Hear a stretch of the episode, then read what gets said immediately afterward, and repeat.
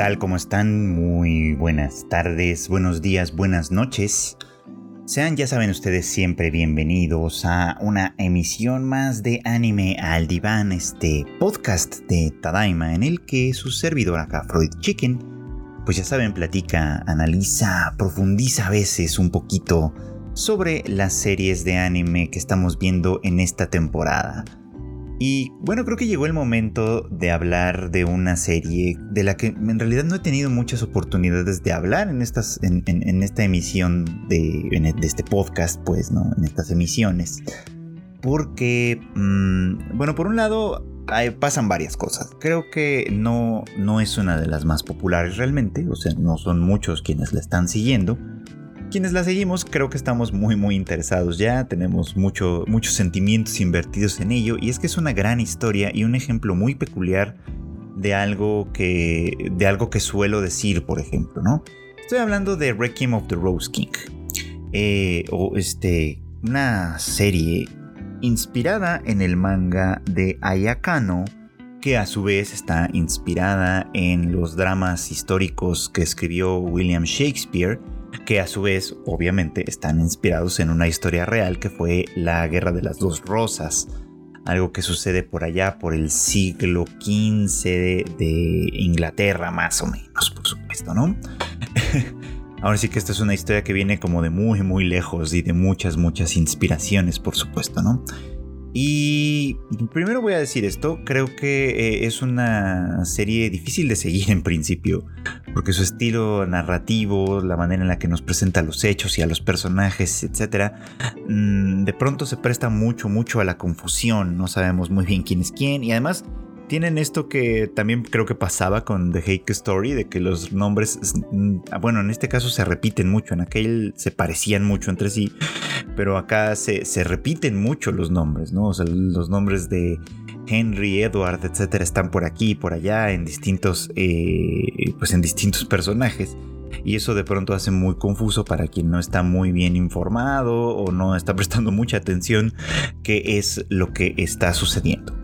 Pero el caso interesante de esta serie es que ustedes tal vez recuerden que yo algunas veces he dicho que cuando un anime no es muy bueno y considerando que su propósito principal es venderte pues, un manga o unas novelas o, algo, o cosas, pues, ¿no? O sea, que te intereses lo suficiente como en esta historia para consumirla de otras maneras, para acercarte de, otras posibilidades, en fin, eh, tiene otros propósitos más allá que solo presentarte una historia, a menudo, no es una regla, pero a menudo es algo que sucede.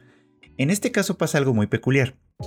Tanto la propia autora del manga, Ayakano, como otros, bueno, como muchos fans de su trabajo, eh, se han quejado mucho de que la adaptación de Requiem of the Rose King no está al nivel pues de lo que merecería una historia como esta, y muy probablemente tienen razón.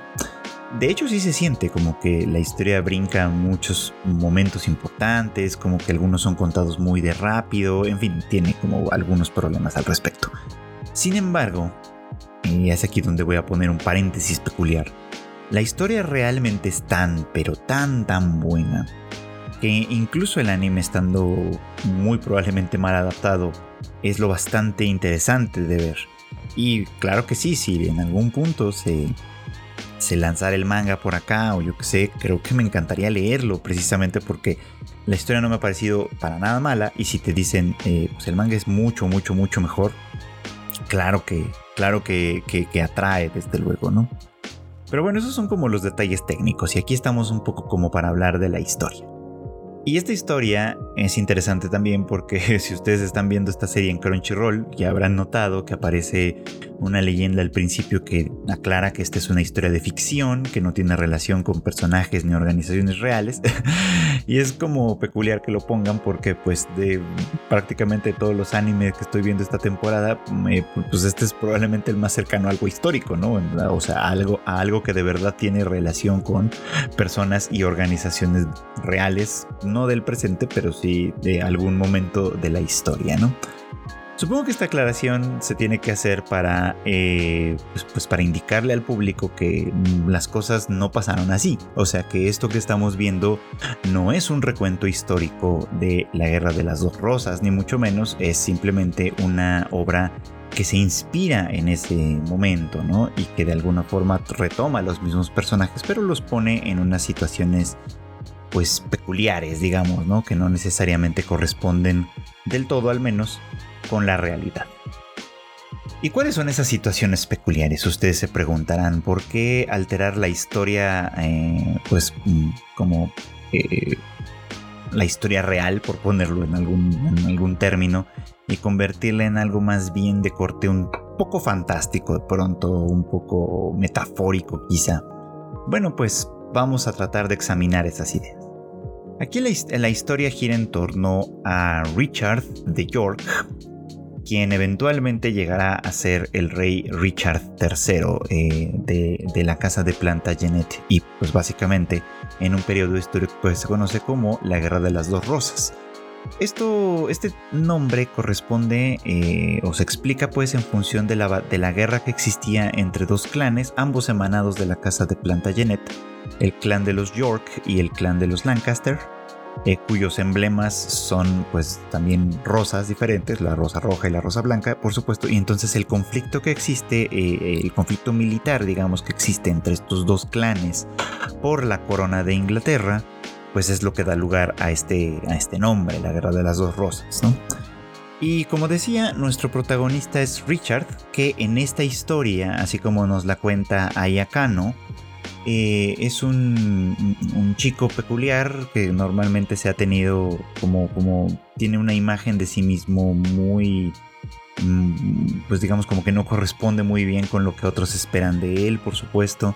Su madre le llama demonio, ¿no? Su padre, Richard, le, insistió también insistió también en ponerle el nombre, su nombre, su nombre de Richard también, porque es el nombre de un rey, ¿no? Y de alguna manera le confirió a él la voluntad de seguir sus pasos, en cierto modo, por supuesto, pese a tratarse de su tercer hijo, en fin.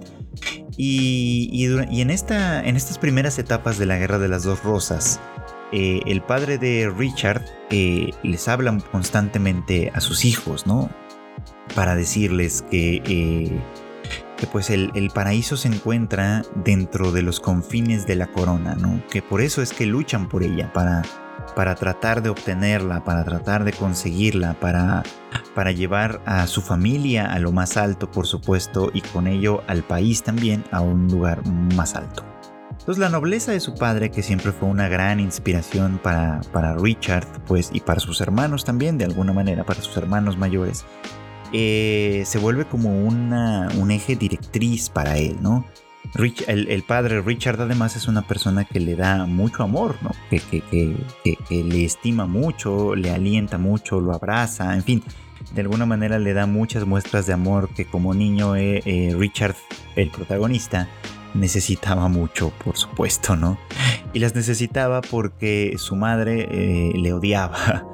Y, bueno, pues este odio que, recibe eh, eh, se nos da a entender desde muy pronto en la serie, que es porque Richard tiene algunos que podríamos llamar defectos de nacimiento, sobre todo defectos en esta época particular, ¿no?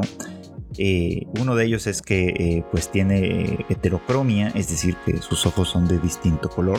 Bueno, eso pues como sea, ¿no? Es, una, es algo que, que, es visible y puede ser de alguna manera perturbador para algunas personas, pero pues es, por así decirlo, un mal menor comparado con el problema de su sexualidad, ¿no? Se nos da a entender muy pronto que Richard eh, tiene los dos sexos, ¿no?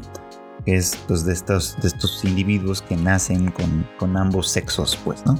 y que aunque hoy se considera pues algo que si bien no es particularmente común, es algo que sucede ¿no? y que pues forma parte de, de las variantes de la naturaleza, digamos, ¿no? En ese momento en particular, aprovechándose de la época, una época pues medieval, digamos, todavía, eh, de profundas eh, creencias y prejuicios inspirados en la religión, etc., pues la madre le considera a Richard como un demonio, básicamente, ¿no? Como una maldición como algo que ha nacido del demonio mismo, por supuesto, ¿no? Y que si se le deja vivir libre y a sus anchas, eventualmente va a traer la desgracia, por supuesto, ¿no? Y bueno, eh, con, este, con este terrible peso encima, porque Richard sabe obviamente, ¿no? Que su cuerpo no es como el de los demás, que, básicamente esto, si, si otras personas conocen su secreto, pues esto les va a llevar a rechazarlo, a considerarlo de, nueva cuenta como un demonio, como parte del pecado, o yo qué sé, ¿no? Pues Richard hace un enorme esfuerzo por mantener esto oculto, ¿no? Eh, criado por su padre como un hombre, o sea, educado, educado como un hombre, pues a final de cuentas, Richard adopta esta identidad ¿no? La, la, esta, pues sí, este género como, como el propio, ¿no? Se, se, muestra y se presenta ante los demás como un hombre, ¿no? Y básicamente pues como un hijo más de la familia de York. Pero vean esto que me parece muy interesante porque es uno de los, de los puntos fundamentales a partir de los cuales se va a construir esta historia, ¿no? Eh, ser considerado como, como un demonio, como una maldición, como algo que solo traerá desgracias, le hace a, Richard desde su, pues, desde su más tierna infancia, ¿no? Tener miedo sobre todo de sí mismo. E incluso las personas que conocen eh, su secreto, que no son muchas en principio, ni siquiera su padre o sus hermanos lo conocen realmente, este, pero las pocas personas que lo conocen, algunos tratan de mostrarle aceptación, por ejemplo, ¿no? Eh, pero, pero esta aceptación no es suficiente, ¿no? Como para, como para afrontar, digamos, ¿no? Esta falla, este, este accidente, esta fractura que viene desde el origen y que está pues básicamente puesta en términos de, de su madre, ¿no? La persona que debió de haberle cuidado y procurado y defendido, etcétera, bueno, pues su, este rechazo original que funciona de alguna manera como a la lógica, con la lógica del pecado original también. Pero bueno, este rechazo original se traduce por supuesto primero en un profundísimo terror, terror a sí mismo por supuesto, terror a lo que podría pasar si, si como la madre sentencia Richard se deja llevar por su por su naturaleza maligna, que pues, o sea, no necesariamente es así, pero, pero ahora lo cree porque la madre se lo ha influido mucho, imbuido muchísimo tiempo, ¿no? A través de sus palabras, de sus reproches, de, su, pues, de sus propias reacciones, por supuesto, ¿no? Este temor le lleva pues a tratar de, de, ser, si cabe, mucho más virtuoso, digamos, ¿no? que, que los demás. Y, desde un punto de vista psicológico es interesante describir esto, más psicoanalítico más que psicológico. Digo esto, hago esta aclaración porque el psicoanálisis se interesa sobre todo por la construcción de la personalidad a partir de los primeros años de edad de un individuo. Está, eh, eh, eh, es interesante hablar de Requiem of the Rose King y de Richard en específico desde ese punto de vista, precisamente porque existe un, un conflicto muy muy interesante a partir de esta, pues de esta cuestión natural en el caso de Richard, ¿no? Por, un lado tenemos a la madre que ya hemos dicho, ¿no? Le considera una maldición y, se lo hace saber abiertamente, ¿no? Y por otro lado tenemos al padre que eh, no le considera una maldición, que incluso le da su propio nombre a, Richard y que le insiste constantemente ¿no? en esto de que, de que es el nombre de un rey y que por lo tanto pues Richard tiene que eh, pues llevar adelante ¿no? La, voluntad del rey. En este caso, pues el rey iba a ser él, su padre, ¿no? Eh, Richard no es el heredero principal, el heredero principal es uno de sus hermanos mayores, por supuesto, ¿no? Pero que entonces, pues, el, nombre real, el nombre, pues sí, el nombre de la realeza que lleva, que lleva Richard, es como otra, eh, como otra herencia, ¿no? A la cual él tiene que hacer honor de alguna forma, ¿no? Entonces, dar honor a su padre, dar honor a su nombre, dar honor a su casa, por supuesto, está ligado íntimamente con rechazar esta maldición, digamos, que la madre, por otro lado, eh, le hace creer que tiene, ¿no? Y así es como, pues, Richard primero, pues que nada, adopta eh, el género masculino en este caso, y por otro lado pues se mantiene como muy en ese sentido, siguiendo la virtud tal y como la trazaba su padre, ¿no? Y la virtud en este caso que pues como, como, como contraria al pecado, como contraria a la maldición, digamos, eh, la virtud en este caso es eh, buscar la corona, ¿no? Buscar la gloria para la familia York, por supuesto, ¿no? Y eso convierte a Richard en un personaje francamente temible, ¿no? En toda la, primera mitad de la, de la serie, digo, de la que no hemos hablado prácticamente nada en este podcast, pero en toda la primera mitad de la serie, cuando sucede pues el primer breve triunfo de los Lancaster que, que culmina con la muerte de, Richard, el padre, ¿no? Eh, propicia pues obviamente que los hermanos se unan, ¿no? Eh, pues básicamente bajo la bandera de York nuevamente y que Richard se convierta en un agente implacable, ¿no? Eh, que por un lado pues eh, es, es, un gran elemento durante la guerra, que básicamente limpia el camino para su hermano, para que su hermano logre convertirse en rey, pero no sin conflicto, por supuesto, ¿no? Porque aquí la historia toma, por supuesto, algunas divergencias y, hace que Richard conozca, eh, pues por un lado, al, a, Henry, que fue quien fuera pues el rey del lado de los Lancaster, desde luego, ¿no? Y también a Edward, eh, el hijo de Henry. Dos personajes con quienes eh, Richard tiene pues relaciones complicadas, vamos. Con el primero, con Henry, pese a ser el, bueno, pues sí, pues pese a ser el, rey legítimo desde el punto de vista de los Lancaster, tiene poco interés realmente en la corona, tiene mucho más interés en su propia libertad, etc. Bueno, pues este rey Henry conoce a Richard de manera accidental en, en el bosque y sin saber, sin conocer su identidad, se enamora de él y Richard pues le corresponde de alguna manera, ¿no?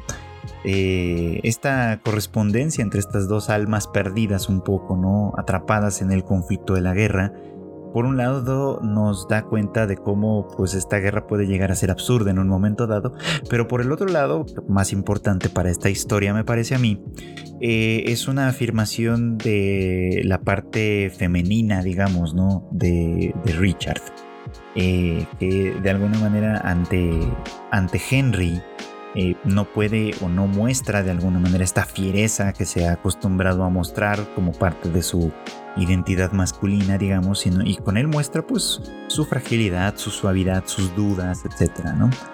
No le revela realmente el secreto, pero, pero sí eh, se, se, deja llevar un poco más por esta otra parte, por este vínculo, digamos, ¿no? que establece con Henry. Después conoce también al hijo de Henry, a Edward, ¿no? Que, es alguien que repudia a su padre porque pues básicamente no lo ve como un rey de verdad, ¿no? Y espera el triunfo de los Lancaster para convertirse él en el verdadero rey y cumplir con la voluntad de su madre, que pues su madre del lado de los Lancaster es la persona más beligerante en este sentido, que considera obviamente que el trono debe ser para ellos y, pues si, bien tampoco tiene mucha fe en su esposo Henry, este, pues sí tiene fe y esperanzas desde luego en su hijo, ¿no? Entonces ellos tienen una relación también como muy, ah, como muy complicada, digamos, ¿no? Sin embargo, Edward, cuando conoce a Richard, también se enamora de, de, pues de ella en este caso, porque Edward eh, llega a estar convencido, básicamente a partir de, los breves contactos que llega a tener con Richard, eh, Edward llega a estar convencido de que en realidad se trata de una chica, ¿no? no de, un, no, de un, ser humano con los dos sexos, sino de una chica. Este, una chica que se hace pasar por hombre, ¿no? Lo cual pues, va a llevar a ciertas confusiones, por supuesto, ¿no? Pero bueno, el caso es que estos dos personajes Lancaster se enamoran profundamente de Richard y de una manera u otra esto remueve ¿no? esta convicción que tiene, que tiene Richard, digamos, como de presentarse así, a sí mismo como un hombre para empezar. Y por otro lado, como un hombre eh, cruel, implacable, eh, feroz, ¿no?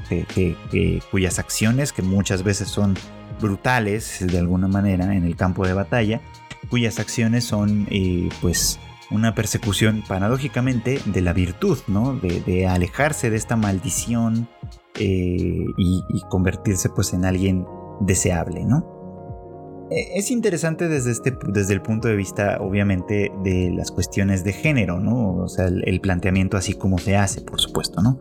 Porque por un lado, obviamente, pues tener los dos sexos al mismo tiempo, pues sí, desde este punto de vista, desde, este, desde estos prejuicios, se considera eh, o se puede considerar fácilmente como una maldición, como un pecado, como algo que no debería ser, ¿no? Y bueno, pues digo, tal vez ustedes no, lo saben, pero sí es algo que se presenta de manera natural en un porcentaje muy, muy reducido de personas, por supuesto, no. Pero no por eso pues deja de ser algo que sucede, digamos, ¿no? Como en la, en la naturaleza para empezar, ¿no? Eh, eso desde el punto de vista biológico, fisiológico, anatómico, pues, ¿no? Pero pues obviamente pues, desde el punto de vista psicológico emocional también es algo que sucede muchísimo, por supuesto, ¿no? Y que cada vez se, empieza, a ser, si no necesariamente más frecuente, mm, por lo menos sí bastante más visible.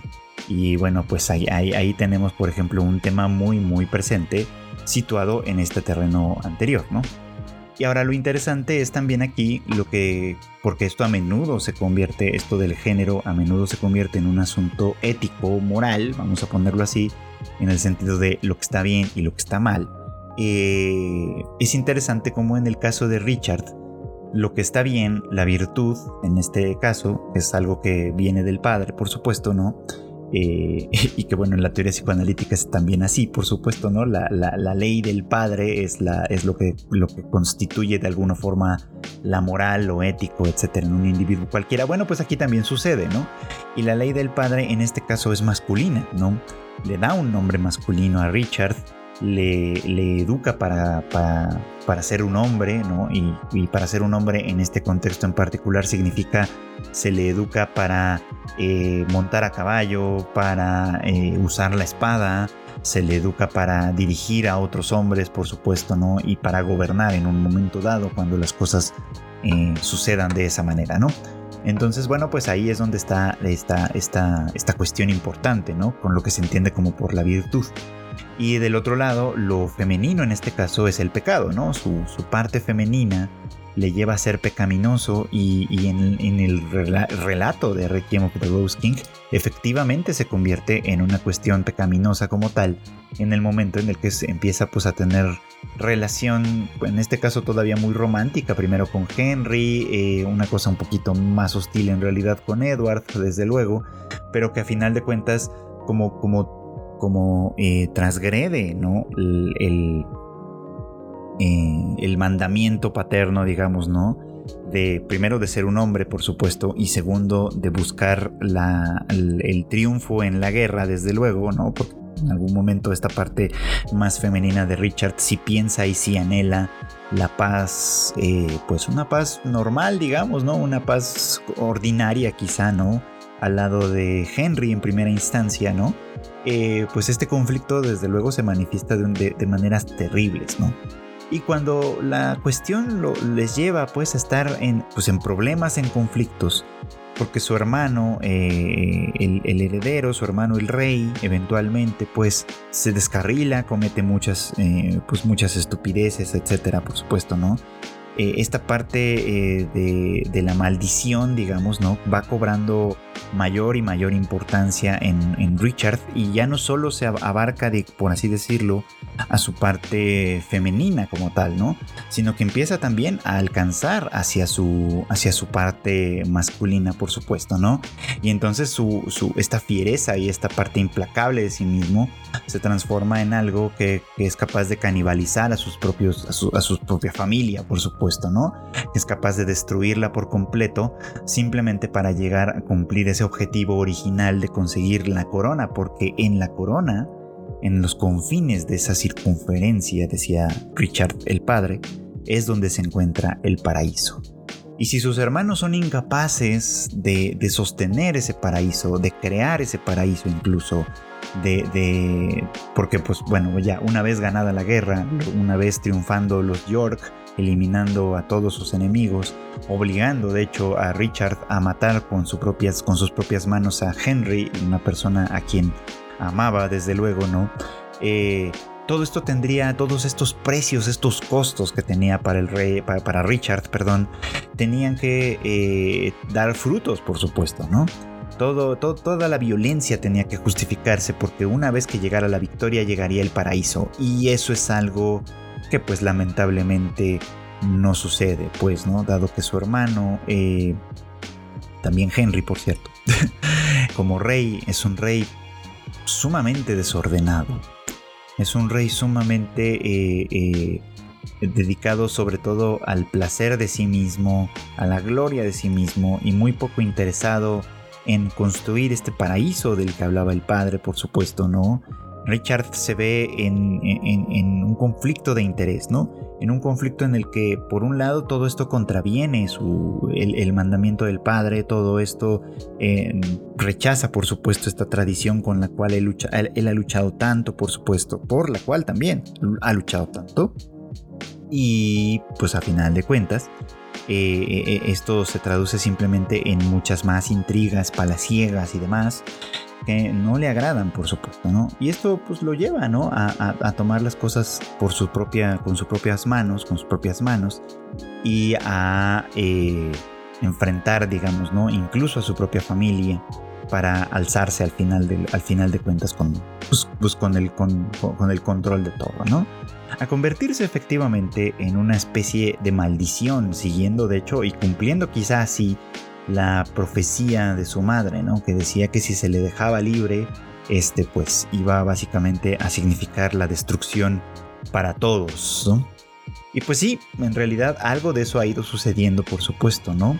Aquí de la mano de eh, el duque de Buckingham, que desde, pues desde muy joven eh, había puesto sus ojos en Richard y había eh, pues percibido quizá, ¿no? Que en él había una naturaleza más allá de lo que mostraba una, pues sí, esta parte implacable que insisto es muy muy importante y, que se alineaba perfectamente con sus propias aspiraciones, ¿no? Buckingham admiraba de alguna manera a Warwick, eh, a quien muchos consideraban como el hacedor de reyes, dado que pues había dado la corona a Richard II y también pues de alguna manera a Henry. Este, y Buckingham tenía esa misma aspiración, la de ocupar ese lugar, la de convertirse en este, en este poder detrás del trono, por supuesto, ¿no? Y había puesto sus ojos en Richard como, una, como un personaje que podía llegar a cumplirlo, ¿no? Y bueno, pues también obviamente entre ellos se va desarrollando una relación que no podría decirse que es de amor como tal, o al menos no en el sentido en el que Richard la tenía con, con Henry anteriormente, ¿no? Sino una relación más bien que parte a, eh, eh, eh, pues sí, a partir de un pacto pecaminoso, ¿no? En el momento en el que Buckingham conoce también el secreto del cuerpo de Richard, ¿no? Entre ellos surge una relación también pasada por lo sexual, por supuesto, pero que de alguna forma se entiende como, como una especie de pecado, básicamente. Los dos lo entienden como una especie de pecado eh, que les va a dar a los dos aquello que, aquello que buscaban, ¿no? Ellos parten desde, desde un lugar mucho más, mm, mucho más perverso, digámoslo, ¿no? Eh, desde un lugar en el que saben que para conseguir lo que desean tienen que recorrer un camino que no es el de la virtud. Y así es como estamos viendo, a final de cuentas, cómo, la, la, cómo Richard se va, pues por así decirlo, convirtiendo en un demonio de verdad, ¿no? Eh, y, esto es interesante por justo por lo, por lo que tiene que ver con estas cuestiones de género que les hablaba, ¿no?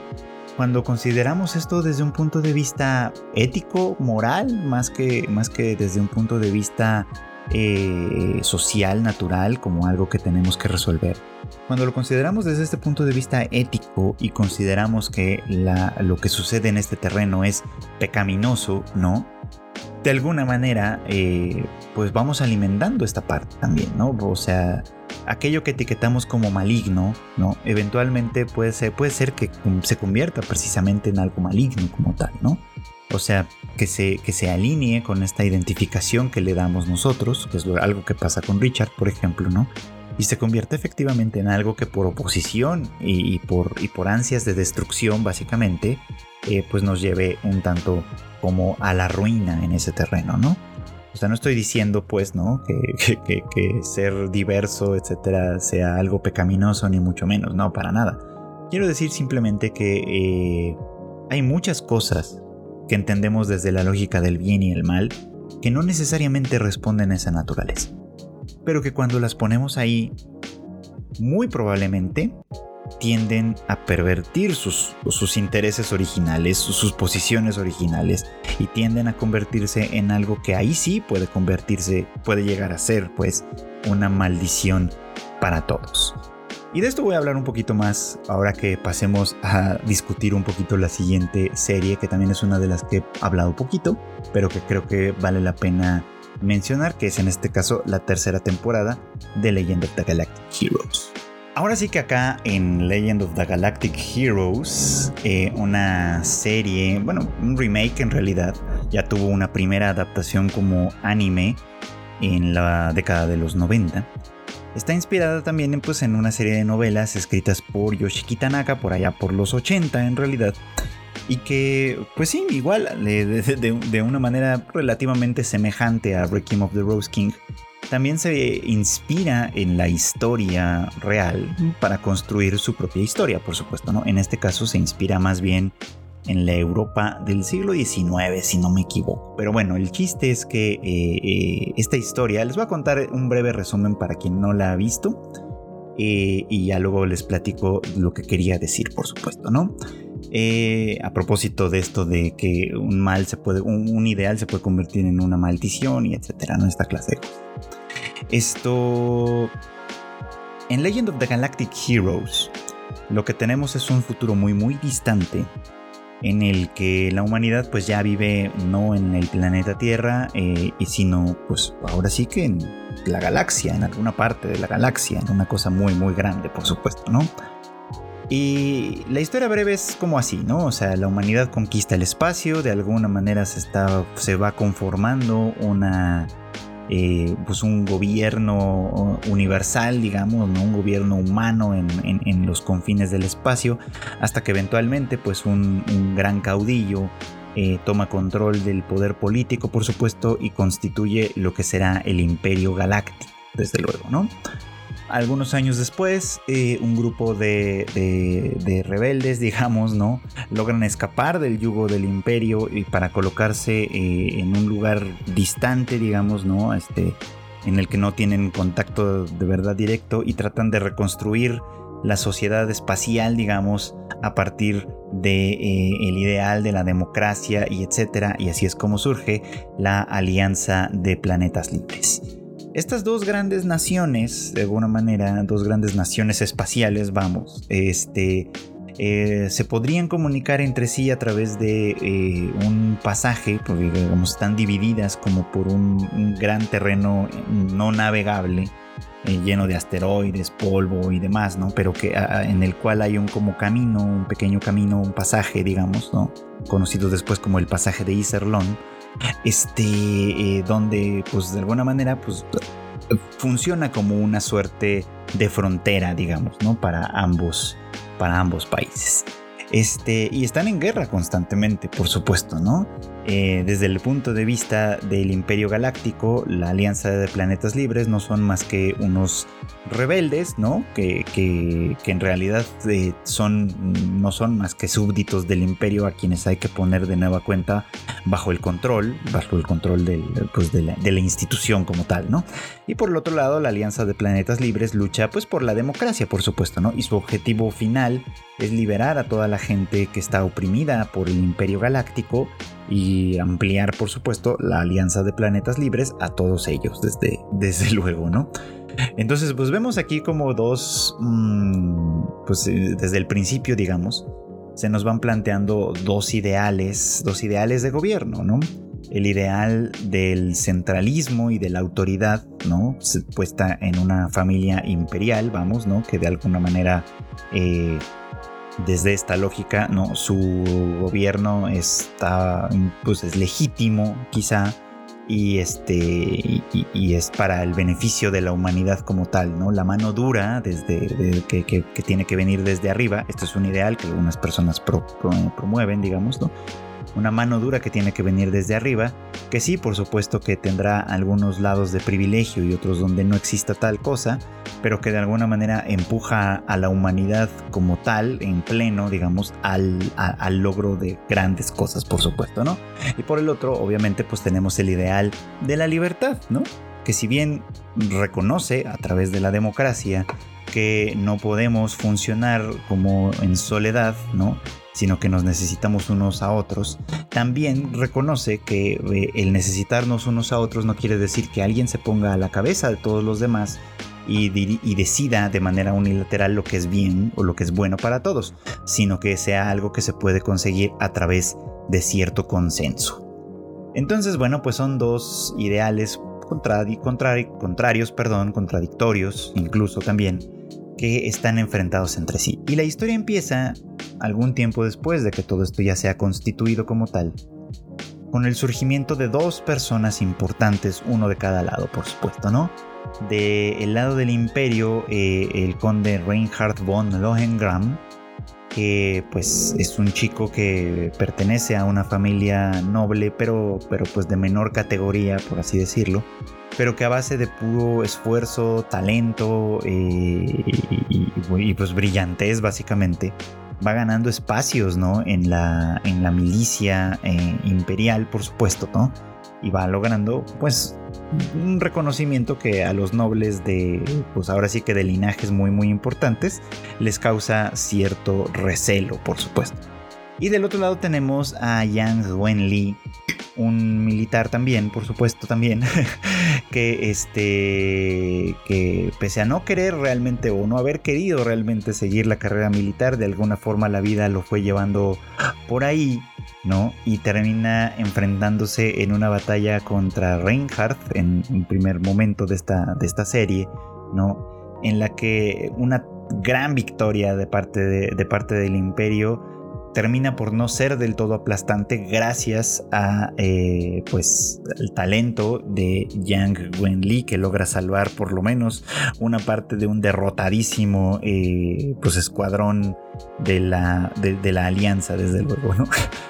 Entonces, esta primera hazaña doble, por así decirlo, porque pues por un lado Reinhardt consigue una victoria muy muy significativa sobre las fuerzas de la alianza que llama la atención obviamente del lado imperial, y por otro lado lograr salvar algo que ya estaba completamente perdido y que, iba a ser básicamente destruido y derrotado por completo del lado de Yang Wenli, les da a los dos un impulso muy muy importante que cada vez los hace más, más y más relevantes en su respectivo lado, ¿no? Eh, la historia no se las voy a contar toda porque creo que es algo que de verdad vale la pena ver pero eh, es muy interesante cómo se van desarrollando las cosas, por supuesto. Eh, al ir adquiriendo importancia ambos militares en su respectiva arena, eh, su talento, su trabajo, su, efectividad como militares, por supuesto, los pone en el ojo del público y en el ojo también de aquellos quienes que, están pues acostumbrados a ser quienes toman las decisiones. Eh, y, tener un militar que, crezca mucho, ¿no? En términos generales, cuando uno está ocupando una posición política de gobierno, ¿no? Y se convierte como en el, pues en el líder, digamos, de una organización de este estilo, dicen por ahí que el temor principal de alguien que tiene el poder es perderlo, ¿no? Esto es una cosa que tomé de Star Wars, by the way.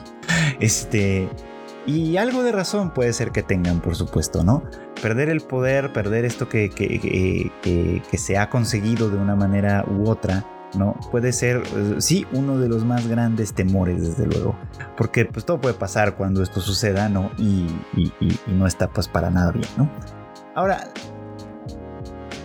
lo difícil va a ser hablar de esto sin hacerles muchos spoilers, así que lo vamos a seguir intentando, ¿no?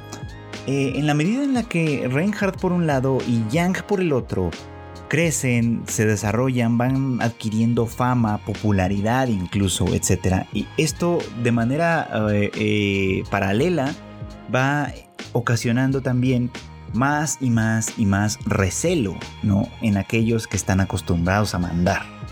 Porque un, un líder militar, político, social o lo que ustedes gusten, que sea muy popular, que tenga el favor y el apoyo de mucha gente. Es un peligro para aquel que está ostentando una posición como tal, ¿no?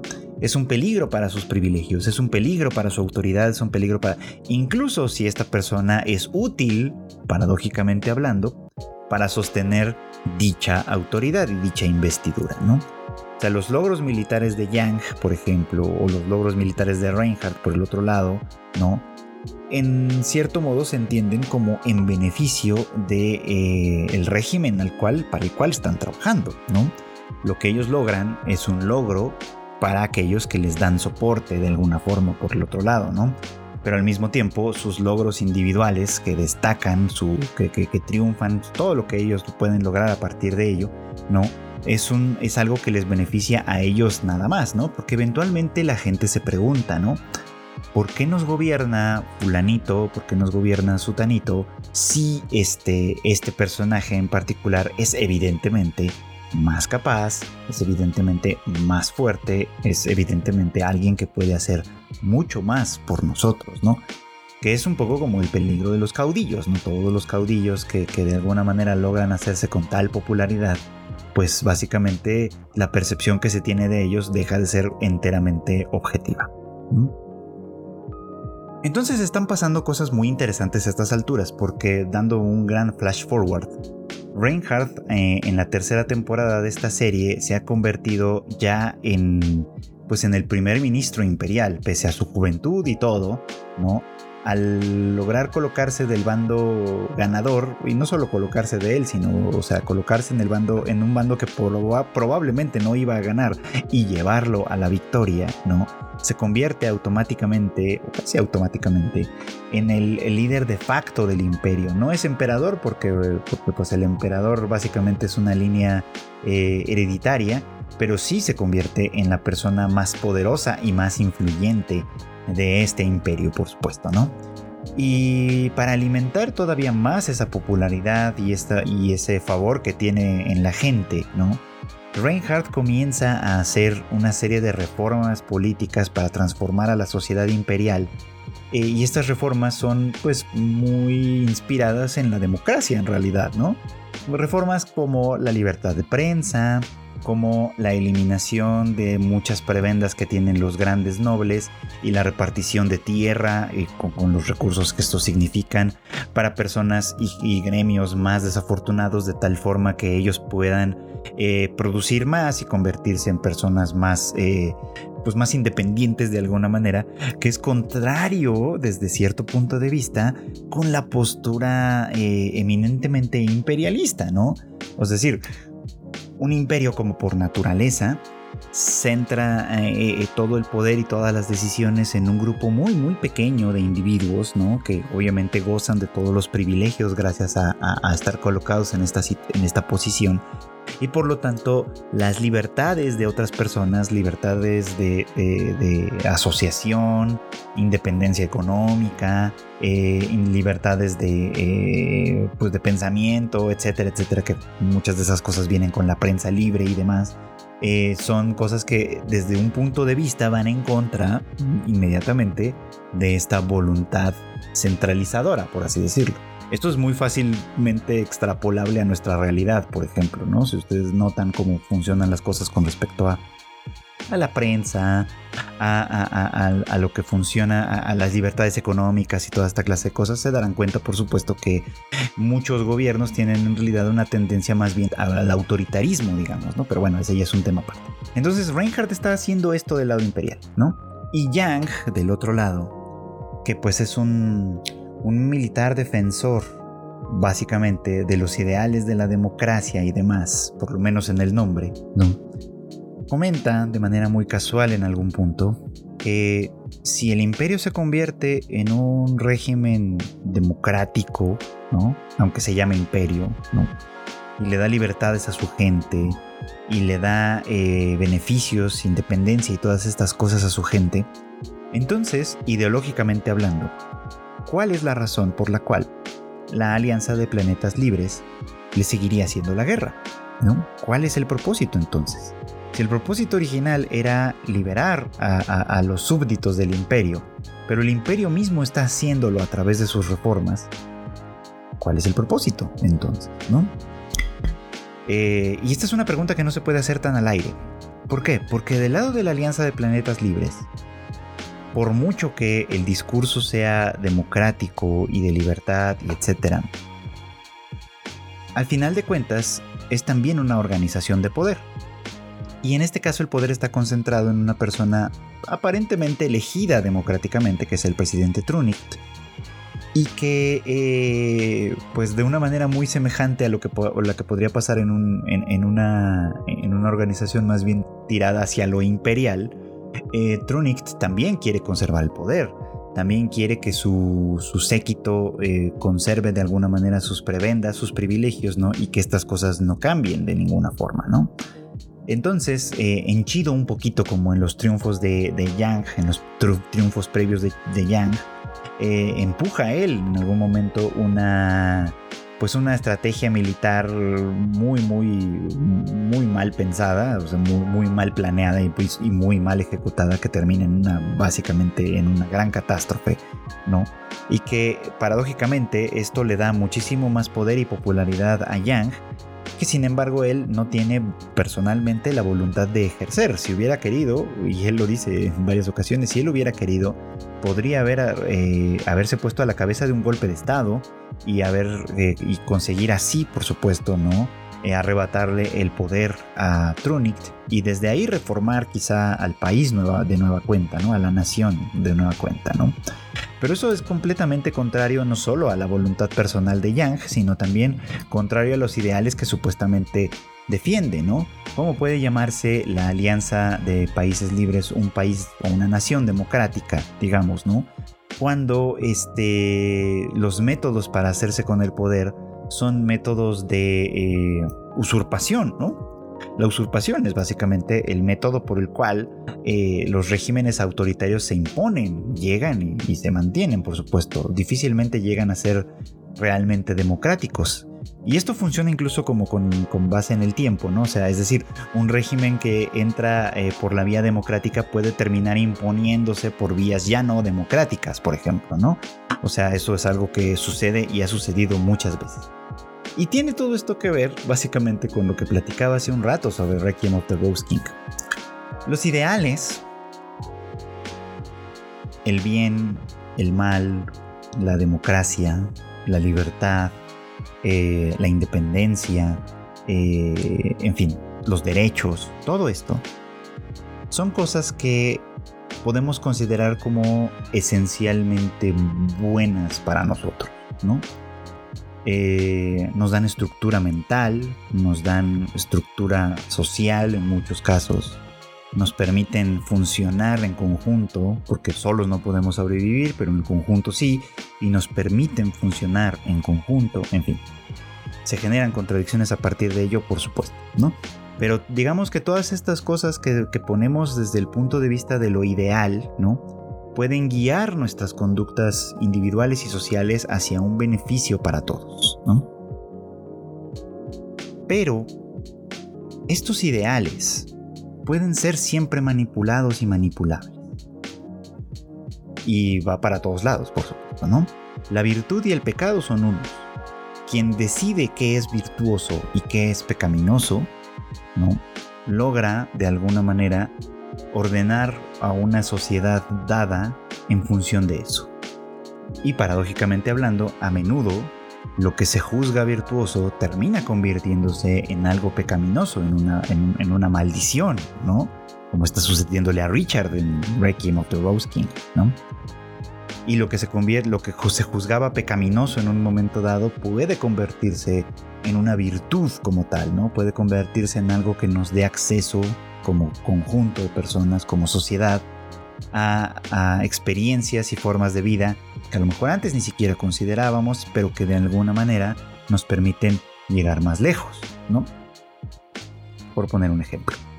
En el caso de Legend of the, eh, perdón, de Legend of the Galactic Heroes, eh, lo que sucede aquí es que el ideal de la democracia, de la libertad, de los derechos, del reconocimiento de las diferencias individuales y sociales y toda esta clase de cosas, es un ideal por supuesto que vale la pena perseguir, ¿no? Que vale la pena eh, alentar, por supuesto, ¿no? pero que cuando se usa como pretexto para la beligerancia contra aquellos, eh, por ejemplo en este caso mantener la batalla contra el imperio, Yang juzga que de alguna manera es hasta contra natura de alguna forma porque el imperio ahora empieza a convertirse en una organización más bien democrática, lo cual obviamente tiene sus, eh, peculiaridades, no es tan blanquito como puede aparentar, ¿no? Pero de alguna forma seguirle haciendo la guerra voluntariamente y decisivamente a algo que ya podría tener más bien tintes de aliado, ¿no? Simplemente para mantener el poder, resulta en una perversión de esto, ¿no? ¿Por qué? Porque la democracia puede usarse para pervertir también al, al poder de alguna forma, ¿no? El autoritarismo pues parece mucho más claro y mucho más directo, eh, aunque a veces también hemos tenido ejemplos de eh, regímenes autoritarios que son bastante benévolos, bastante benignos, ¿no? Y que de alguna forma se traducen también o logran traducirse también en circunstancias particulares.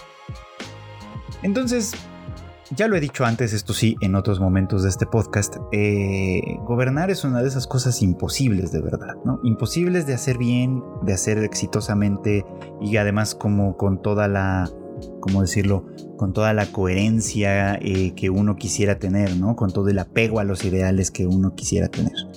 Eh, gobernar es pues básicamente una de estas tareas imposibles como tal, ¿no? Pero aquí lo importante quizá o lo que quiero transmitir con un poquito como con estas ideas, es que tratar de mejorarnos como individuos y como sociedad me parece que es un objetivo muy importante a seguir. Pero lo que entendemos por mejorar, lo que entendemos por bien, por mal, por ideal, por no ideal, etc., es algo que tiene que estar bajo, bajo, bajo cuestionamiento constantemente. Hay quienes dicen que no puede ser así, por supuesto, ¿no? Que para gobernar se necesita alguien que decida, que sepa actuar antes que pensar incluso, ¿no? Hay quien dice esto, ¿no? Y en cierto modo puede ser que tengan razón, hay cosas que exigen acción más que, más que reflexión en un momento dado. Pero creo que si bien las acciones puede, ser que tengan este, esta característica de tener que ser de pronto un poco más reactivas y de pronto un poco más pues sí, tal cual, más, más, más, más directa hasta pasar por un poco como menos filtros, los ideales que nos rigen, es decir, lo que consideramos bueno y malo en principio, lo que consideramos deseable o indeseable en principio, es algo que creo que vale la pena tener constantemente bajo la lupa, que esté este sí constantemente bajo un proceso reflexivo de, eh, pues sí, de análisis, ¿no? De, que, nos permita llegar a, darnos cuenta cuándo nuestro propio ideal nos está traicionando, cuándo lo estamos traicionando nosotros, por supuesto, cuando algo que considerábamos bueno bajo un contexto comienza a convertirse en algo no tan bueno bajo otro contexto diferente, y así sucesivamente. En fin, o sea, creo que de alguna manera si algo podemos extraer de esto es que las situaciones que vivimos en, la realidad, en la historia, en la sociedad, de todo, muy rara vez pueden colocarse tan artera y seguramente como algo bueno o como algo malo. Todo tiene muchos matices. Y eso puede llegar a, a, crear una especie como de relativismo, como, bueno, pues si todo tiene matices, entonces realmente nada importa. Pero no es tan así. Que todo tenga matices en realidad nos obliga o nos debería obligar a estar constantemente examinando y concientizando esos matices, no nada más considerando, ah, bueno, pues si todo tiene matices, entonces todo está bien, o sea, no importa nada, ¿no? ¿Para qué tener bien y mal? ¿Para qué tener virtud y pecado? ¿Para qué tener todas estas cosas? No, no, no, no, no, no va por ahí va más bien por este otro lado. Es, como de, si todo tiene matices, hay que conocer esos matices y hay que saber cuándo tenemos que dar pasos atrás y cuándo podemos dar pasos adelante cuando hemos cerrado el camino y tenemos que corregirlo, cuando, eh, en fin, o sea, todo, y, y cuando algunas cosas que en algún momento fueron útiles, ¿no? Y, fueron buenas, tal vez en un momento posterior ya no lo son tanto y tenemos que revertir nuestros pasos. Entonces, mm, esto es algo mucho, mucho, muy complejo y que es algo que de alguna manera creo que queda muy bien reflejado, cada una a su estilo, cada una a su manera, en estas dos series de las que les hablé el día.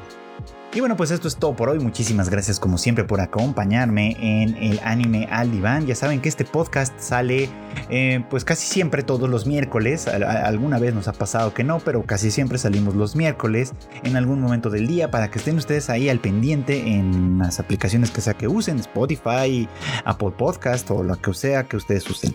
También les invito a que se suscriban, de hecho, para que pues las respectivas aplicaciones les avisen cada vez que tengamos un nuevo episodio y podamos comentar así lo que va pasando en la temporada. De vez en cuando también tenemos algunos especiales retomando series del pasado para hablar en extenso sobre ellas. En fin, tenemos muchas, muchas cosas que, discutir aquí en Anime Alibán y pues los invito a que se sumen si no lo hacen de manera regular para que estén también aquí semana con semana platicando conmigo. Y bueno, pues ya ahora sí que los comentarios los espero en mi cuenta de Twitter, en arroba chicken Este, ahí me van a encontrar siempre para platicar pues de lo que les parezca, si ustedes están de acuerdo conmigo, si no están de acuerdo conmigo, si este, algo de lo que se platicó por aquí les hizo pensar o se quedaron con alguna duda o yo qué sé. Estamos abiertos a todos los comentarios, por supuesto. Así que con toda confianza háganoslos llegar. Y bueno, pues acá también tenemos eh, en, la familia de Tadaima, tenemos pues otros podcasts. Por ahí también está Kika con el eh, eh, Shuffle, en el que se habla de muchas cosas, series, películas, música. cosas que pues de alguna manera a veces se salen un poco del anime, pero que también están por ahí, por supuesto, para el goce y deleite de todos ustedes.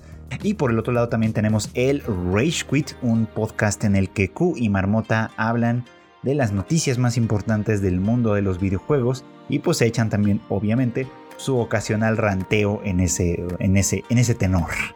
Y bueno, pues finalmente tenemos la transmisión en vivo que hacemos ya todo el equipo en el Tadaima Live en punto de las 8.30 de la noche, todos los miércoles, 8.30 de la noche, horario de la Ciudad de México.